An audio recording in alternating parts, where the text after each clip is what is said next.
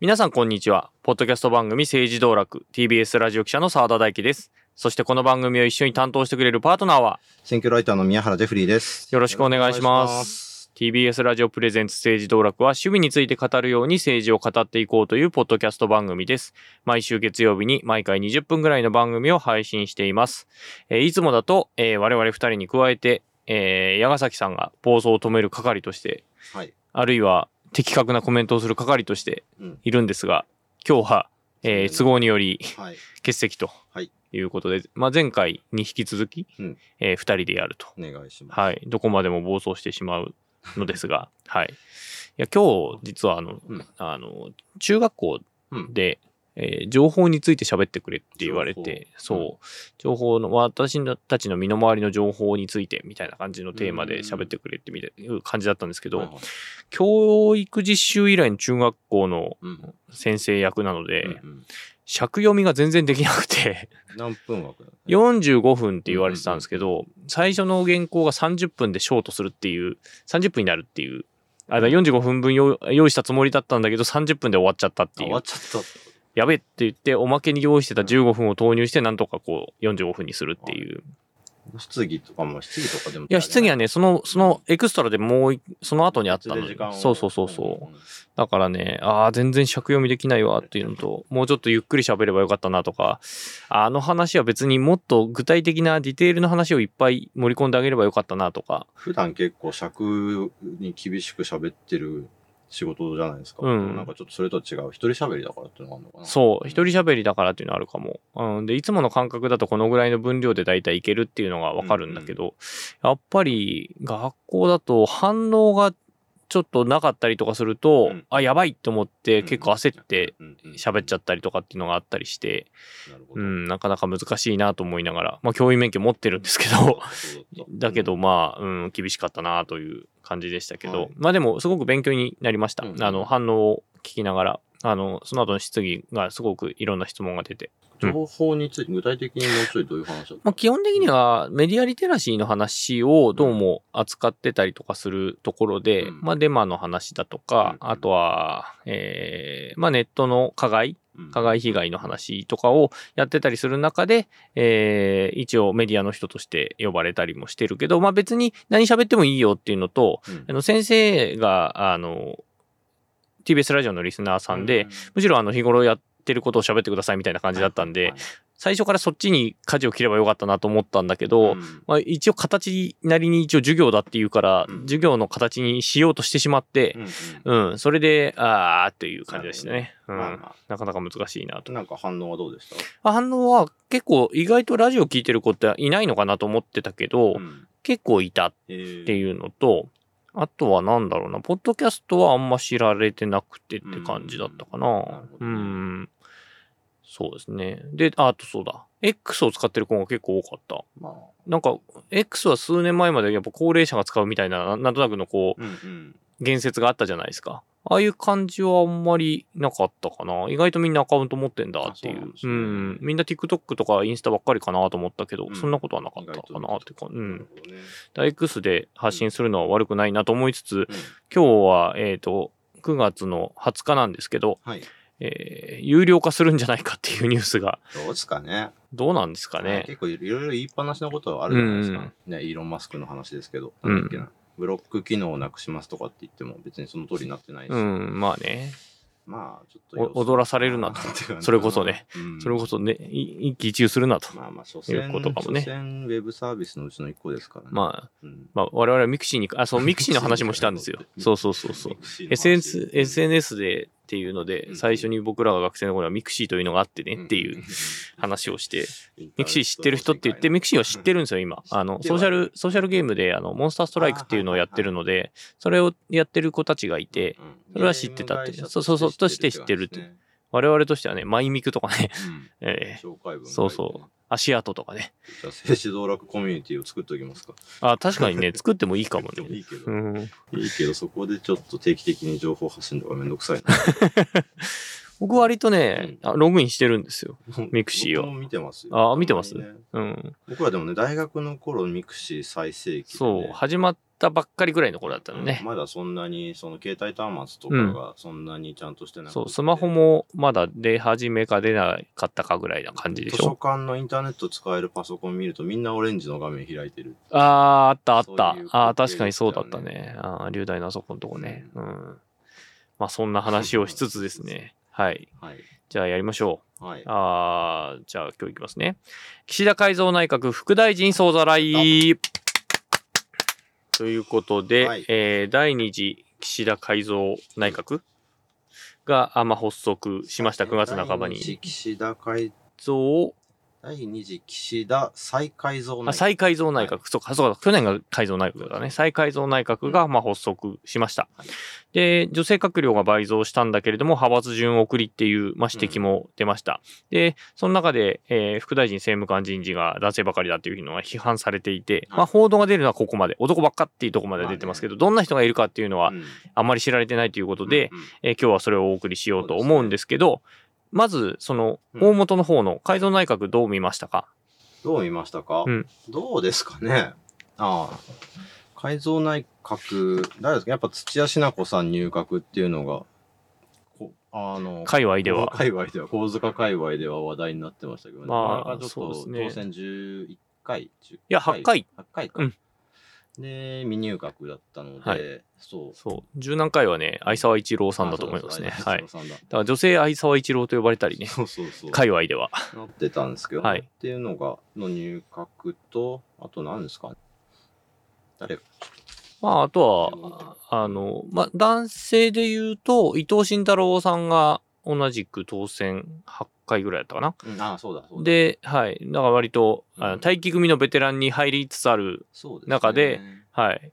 まあ、そういう意味ではね、相沢一郎さんはある意味ね、あの、殿堂入りみたいなところがあるので、そうですね。はいまあ、あと、そう、そう、それで言うと、その、政治道楽、えっ、と、十増十元総ざらいっていうイベントはいでちょっと話した、土屋品子さんについてもそうですし、えー伊藤慎太郎さんもそうですねやっぱ結構次の選挙にらんで、うんうんうん。うん大丈夫かな、うん勝負だな、次の選挙勝負だなっていう人が、ここに入ってきてるのかなっはい。ていう感じはちょそっとしましたう。ね。伊田慎太郎さんは野党最大最大のライバルがいますからね、あの選挙区にね。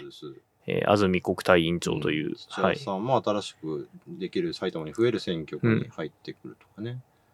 とかってのもちょっと睨みながらうん見てみると面白かったんじゃないかなとうん思います。はいやっぱもうね、そう40になって長く政治を見てると、あの父親のな顔の方が浮かぶみたいな政治家が。土屋さん？土屋さうんん、加藤さん、あ加藤さんもそうだね。地っ味さんもそうだね。うんあてのはちょっと思ったりします、あ。ね。まあ、さすがに伊藤さんまではいけないな。伊藤さん、あ、伊藤さん。うんうん 武美さんもお父さんも顔わかんない。わかんない。喧嘩太郎 ねはさすがにわからなかったけど。まあ、確かに武見さんもね、待機組としては結構ベテラン勢で、ですよねはい。あの、参議院の、っていうことにしてましたよね。次の東京都選挙区での選手ですけど。うん前回も結構ギリギリでの当選でしたからね。ううんん。っていうことではい。はい。まあ、あの、その、全閣僚、えーうん閣僚については、はいえー全閣僚総ざらいというのを私が、えー一度うん当日に配信をしましたので、まあそちらもお聞きいただければなと思ってます。はい。で、今日ですよ。はい。で、この副大臣、そのうん翌日、翌々日ぐらいに出てきた副大臣の顔ぶれ、さっきも触れたんですけど、はい。あの、まあ、オールメンとはい。いうことで、まあね。まあ、それが話題になるようになったっていうだけでも少しまあ変わ社会は変わってきたのかなと思わないでもないが、それは何週遅れなんだ問題っていうくらい、後ろの、後ろ向きな話で、そうですね。はい。うん。そう、公明党の人も、えー男性しか、えー副大臣そうですね政務官には、うん大臣政務官には選ばれてなかったっていうのは今回。まあ、公明党も国会議員は実は女性がそんなに多くはないっていう、地方議会は本当に結構たくさんの議員がいるんですけど、それはあの、前回の選挙特番でも、あの、質問が出ていて、はい。うちはボトムアップの政党だからという謎の 回答が出てきたんですけど、それを聞いたときにね、うんはい。はい。はい。ってな感じで、じゃあまず行きますか。まず副大臣とはみたいなのがいいかな。まあいいか。あ副大臣の前に官房副長官はいい。たりしません？じゃあ、えっ、と、官房長官が、まあ、松野博一さんはいがそのまま留任になったんですけど、官房副長官が交代になりました。うんえー磯崎義彦さんという参院の方が、まあ、変わって、はいえー新たに、えー森谷博さんになり、で、衆議院側は木原誠二さんという方がやってたんですけれども、村井秀樹さんに変わるとはい。いうことで。結構若い人ですよね。あ、村井さん？村井さん。あ村井さんそうですね。村井さんんはですね、1980年生まれの43歳うんですね。で、えー、もともと、えー財務官僚、あはいですね。うん、財務官僚なので、木原さんも財務官僚なのであの、財務から財務へ、そして、まあ、宏池会から宏池会へとうんいうバトンタッチになりました。はい。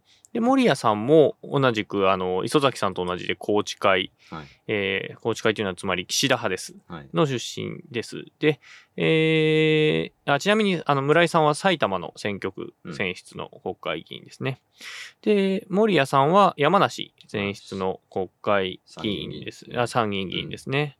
もともとうん保育士というか、うんえっ、と、幼稚園を実家経営されていて、えー大学時代もから、まあ、えー教育大学出ててっていう感じで、本当にまあ子育てうん、うん。で書かれてまして、まあ、県内初の保育士というふうに報じられたりもしていると。あ男性で、だ男性初のっていうことですね。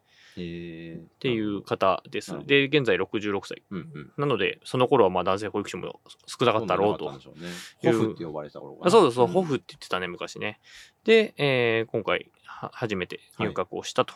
まあこの、これまでまあ政務官とかをやってて、次にまあ官房副長官という、まあ順当なうん。まステップアップっちゃステップアップかなというふうに思いますね。あ、はい。はい。官房副長官って服、服がついてるけど、こはいのなんか、ちょっと特別扱いなのは何なんですか？ねまあ、あの、結構その、えー特別扱いというか、まあ、うん実務がちょっと異なっているというか、うんまあ、官房長官はスポークスマン的な仕事もしますし、あと、担当大臣としても、まあ、機能すると。で、一方、その副長官に関しては、うんもちろん、あの、担務もあるんだけれども、党と、えー政府のつなぎ役みたいなうん。役回りですね。国会に対して、えー日程とかの調整をしたりだとか、まあ、そういうところの、まあ、連絡役として動くと。いうことになります。はい。なので、ある、ある種やっぱ党の人脈もないといけないタイプの人なんですけど、えっ、と、で、一方でその補佐官っていう人はよりもうちょっと政策寄りの立ち位置の振る舞いをさする側の人で、えっ、と、村井さんに関してはもう政策通として知られていて、どちらかというと、ほで、直前まで補佐官をやってたので、うん、補佐官的な立ち回りをする人だと思っていたんですけど、あの、調整役の副長官になっているので、ここが結構、この若さで調整役ができるのかどうかっていうところ、まあ、木原さんがそこは一点になってたし、木原さんは、えー総理のやっぱり聞き役というか、政策の調整マンで、えー今出てる本、あの、朝日新聞の、えーが、政治部が書いた、官邸、官邸新聞が書いた、えーヌエの政権だったかな、うんの中でもやっぱ木原さんに対して省庁がモデルと、木原モーデが、だだやっぱ官邸の窓口になってた人なんですよね。。で、その人にた、が、まあ、ある種抑え役になってたんですけど、それが変わるっていうことなので、うん今後どうなっていくのかっていうところが、えー気になるかなと。オッチとしては。で、森谷さんは参院の中では結構その調整側の人だったので、うん。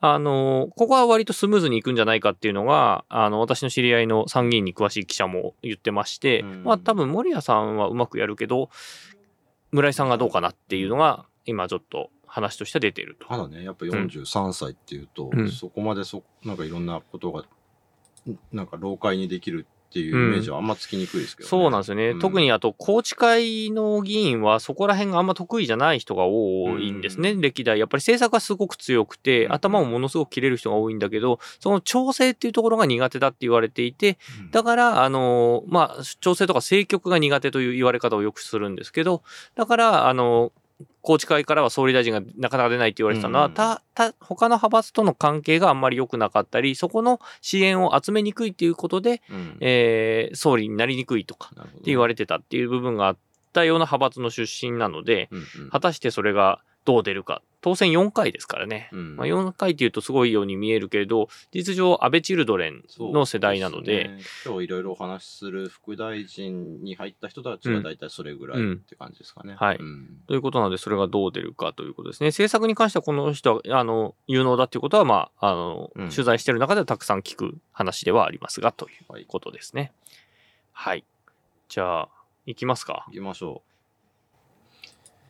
どうしましょうか。う。副大臣。はい。どっから行きましょう？んと、う。名簿順？名簿順でいいですか？はい。うん。えーっと、今、今我々は首相官邸のホームページを。いや、僕見てませんか？独自で作った。あ独自で作ったやつで、まあでも多分その順かな。はい石川明正さん。あ、はい、そうですね。はい。じゃあ、副大臣の、えー、人事、まず、えー全部で26名かな。えーそうそうトトータル52人いるんでしょ？うん。ちょっと、まあ、一人ずつ紹介していきたいなと思います。えー石川明正さんが、えーデジタル副、兼副。大、えーデジタル副大臣兼内閣府副大臣で、担当として、えーデジタル行財政改革、うん。えーデジタル田園都市行財政改革、規制改革という、うん。えー担当がついてます。うん。えー石川明正さん51歳で、うん。えー比例北関東ブロックと、えーで当選4回、で選挙区でいうとし茨城5区というところ、で派閥でいうと無無派閥になってますね。で国学院大学大学院で神道を学んで神職の資格を持っていおます。ーで大学院修了後は、えー自民党のそ党職員になって、うんえーまあなので神道政治連盟国会議員、うん。懇親、あ懇談会の会員にうん当然なってると。で、まあ、えー茨城国っていうのは日立市を含んでいるので、あーまあ、労組がすごない強いところ。浅野さんのとこかな？で、えー最初の2回は大畑あ大畑さんはい民主党について、はいえー比例復活と、はい。で。17年の選挙で初、選挙区で初当選したんですけれども、えっ、と、21年は国民民主党の浅野聡さんに敗れうてん比例復活と。うんで、第4次安倍内閣では、えー復興政務官兼、えー内閣府政務官兼、えー経済産業の政務官を、大臣政務官をうん。やられているという方です。うん。はい。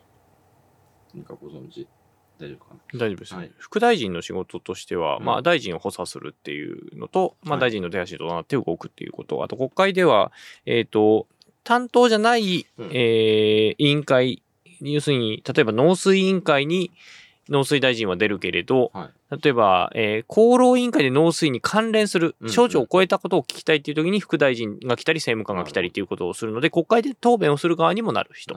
でもあります。で、大臣とかの代理として視察に行ったりとか、陳情を受けたりということも当然あるという立ち位置ですね。触れました。は。はいい。どんどん行きましょう。はい。えー、高木博久さん。はい。えー復興副大臣ですね。あ、はい。はい。年齢が63歳で、えー衆議院北海道3区選出、当選3回です。派閥は2回派。うんで、お父さんが、えー元北海道議会議員の高木重光さん。うんえー防衛大学を中退して、えー慶應義塾大学法学工科を卒業後、えーアメリカのウェストワシントンウェストワシントン大学で MBA の取得、銀行員経て北海道警に入職。うんその後、会計士として監査法人転職。すごいいろんなことをやられてます。うんうんうんで、北海道議2期途中で辞職して、12年に衆議院初当選、14年は、えーもう再選なんですけど、17年に、えー立憲民主党新井聡さんに敗れ、えーはいはい復活もならず落選。うんで21年の選挙では、その新井さんの息子豊さんを破って、えー選挙区当選なるほどと。いう形になってます。えー政務官としては15年にの安倍安倍内閣で内閣府の大臣政務官と復興の政務官だ、復興の政務官の経験があって、今回復興副大臣ということですね。うんうんはい。です。はい。はい、えー続いてもう一人復興副大臣が平木大作さんです。えー48歳、参議院で比例で当選している公明党の、うんえー方です。で長野県出身で、比例では公明党の北関東、千葉、信越の重点候補になっていると。で、創価高校から東大、外資系大手のキャシティバンクを、うんえー経て、スペインの大学で MBA 取得、うん経営け経営コンサルタントのキャリアを経て、2013年に初当選と。で、えー、17年の第3次安倍内閣で、もうこの方も復興担当の政務官を経験しているということになってます。なんか、じゃあ、ラインがやっぱあるってことですね。あおんまあいい、そこを分かってる人が次の、なってるになってるパターンもあって、この二ってこと人に関してはそうだそういうことですね。はい。すごいキラキラ経歴だね。すごいですよね。うんコメント結構たまにこういう人いますね。あの、岡本光成さんとかもそうですよね。ねうん。はい。えーっと、内閣府副大臣、内閣府の副大臣って結構たくさんいるんですけども、いますねはい。えーその中で、所掌が多いからね。えーそうです。い伊林達則さん、47歳は、えー新しい資本主義、スタートアップ、感染症危機管理、金融担当、えーたくさんいろんなことやってますね。えーで、47歳、えー衆議院静岡2区、うん。えー当選4回、えー麻生派と谷垣グループのの掛け持ち。掛け持ち。うん。えー出身は東京なんですけども、実家が静岡のお茶農家ということで、うん。えー出ました。男子校、芝中高詰門から、あはいはいはい。えー京都大学大学院の環境工学部かな、うん。を経て、えー国交省で働いて、うん自民党の公募に応募して、えー12年から4期連続で小選挙区当選していると。若いですね。え47歳47歳、そうですね。第3次安倍内閣では環境兼内閣府の政務官ということです。まあ、だから大体この12年っていうのが、えー政権交代ですね。民主党政権が終わって、うんえー自民党に戻政権がも地方に政権が戻るタイミングで当選した人が、まあ大体当選、えー4回生。まあ、あの4負け。てなければ4 4回。ぐらいの、で、その時に初当選ぐらいの人たちが今回並んでるかなはいって感じ。まあ、安倍チルドレンって呼ばれたり、えーうん魔の4回生って呼ばれたりっていうところですね。まあまあすねはい。で、まあそこで、まあ負けずに、あの、勝ちの続けてる人たちが、この、こういう、この辺かなっていう感じですね。うんうんうんはい。副大臣にちょうど入るぐらいになってくるってことですね。入るぐらい4連勝した人たちがってことですね。はい。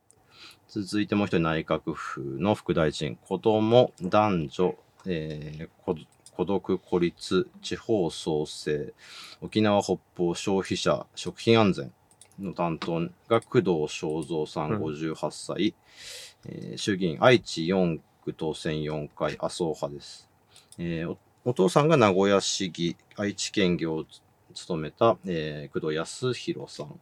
国会議員秘書を経て名古屋市議本人も2期務めて、この人ともやっぱ12年から、えー小選挙区連続当選と。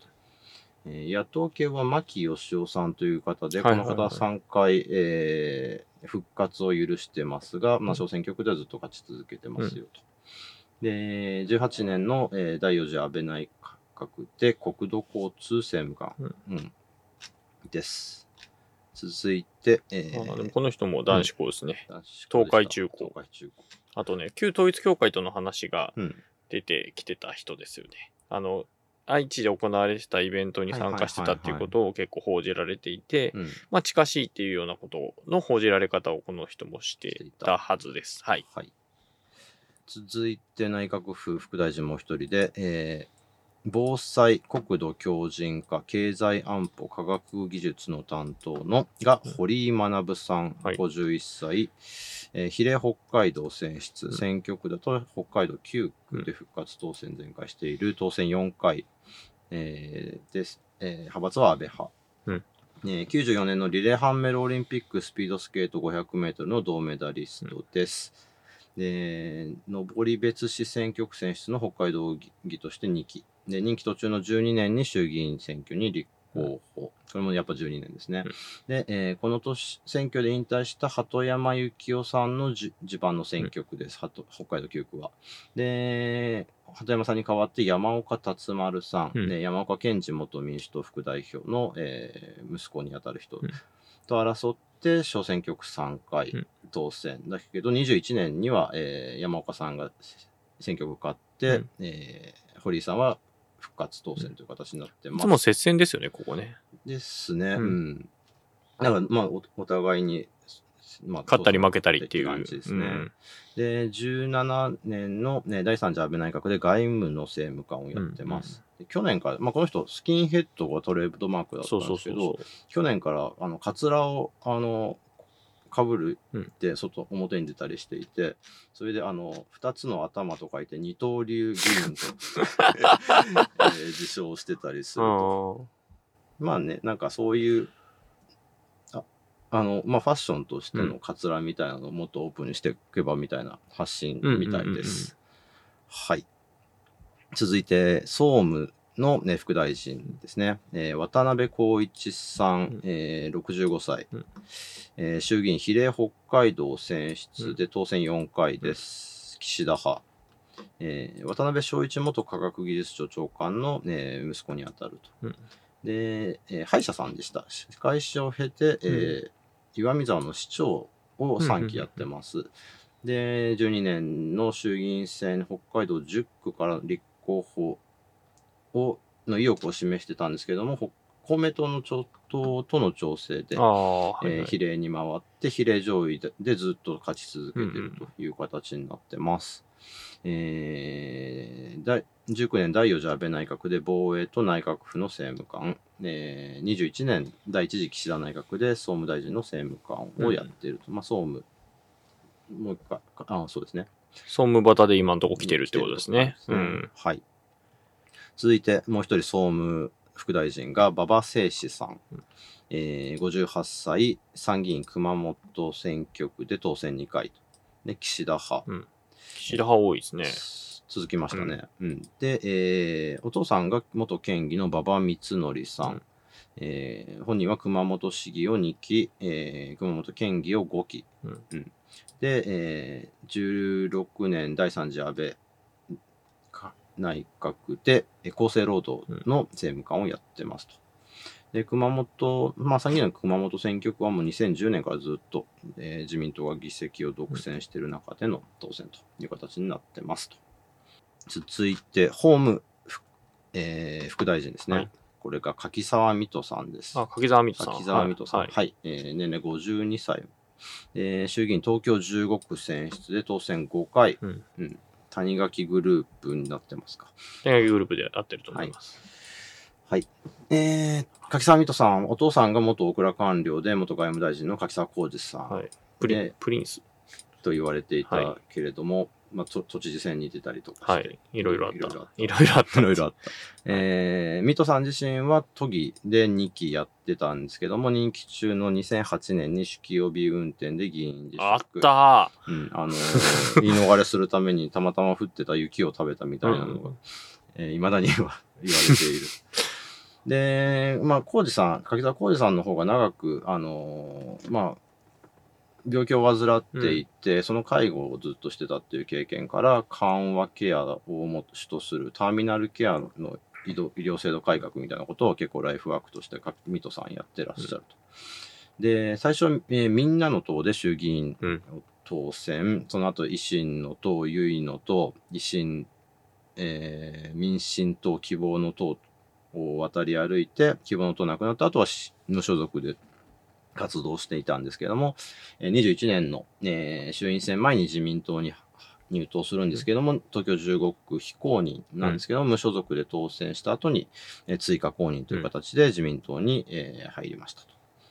まあ、だからお父さんの、お父さんも一回自民党離れたりとかっていうことがあって、いろいろあって、柿沢家が自民党に戻ってきたっていう感じ、長い道のりですね。柿沢軍団が地元の、うん。あの、まあ、地方議員とかでいっぱいまだ残っていて、はい後援会の人たちも含めてっていうことで、非常に選挙強いんですよね。うんなので、ずっと野党にいた期間が長かったこともあって、まあ自民党と敵対する立ち位置だった。それがまあ入党するってことになったんで、細野豪志さんと一緒なんですけど、うん地元の県連とか、まあ、柿沢さんの場合都連ですけど、はいまあ、都連がずっとこう柿沢さんを公認しないっていうのを言い張っていて、で、それで、えっ、と、今回もずっと割と本当にギリギリまで、うんギリギリまでっていうかまあ、あの、ほとんどの選挙区が公認決まる中、うん東京 15? 中国。はずっと決まんなかったんですよねでね。で、地方議会のね、あのー春の統一地方選総ざらいでも話題にしましたけど、まあ、そこで柿沢さんが誰につくかみたいなところも踏み絵になってたりとかもして、うんうん。したりとかもしたりしていて、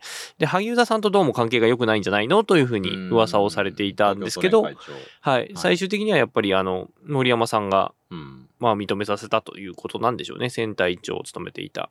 まあ、もっと言っちゃうと、その、柿沢さんの前に、この選挙区はいで自民党で当選してたのが、秋元司さんですよね。別の秋元さんですね。今、はい今話題の人と。うんカジノカジ、カジノ秋元か競馬秋元かみたいな感じになってますけど、カジノ秋元の方ですね。だったのまあ、この方もね、えーが、そう、まあ、自民党離れて、はいうん、っていう形になったので、まあでも未だにね、あの、まあ、江東区のあたり歩いてるとポスターいっぱい見はいますよね。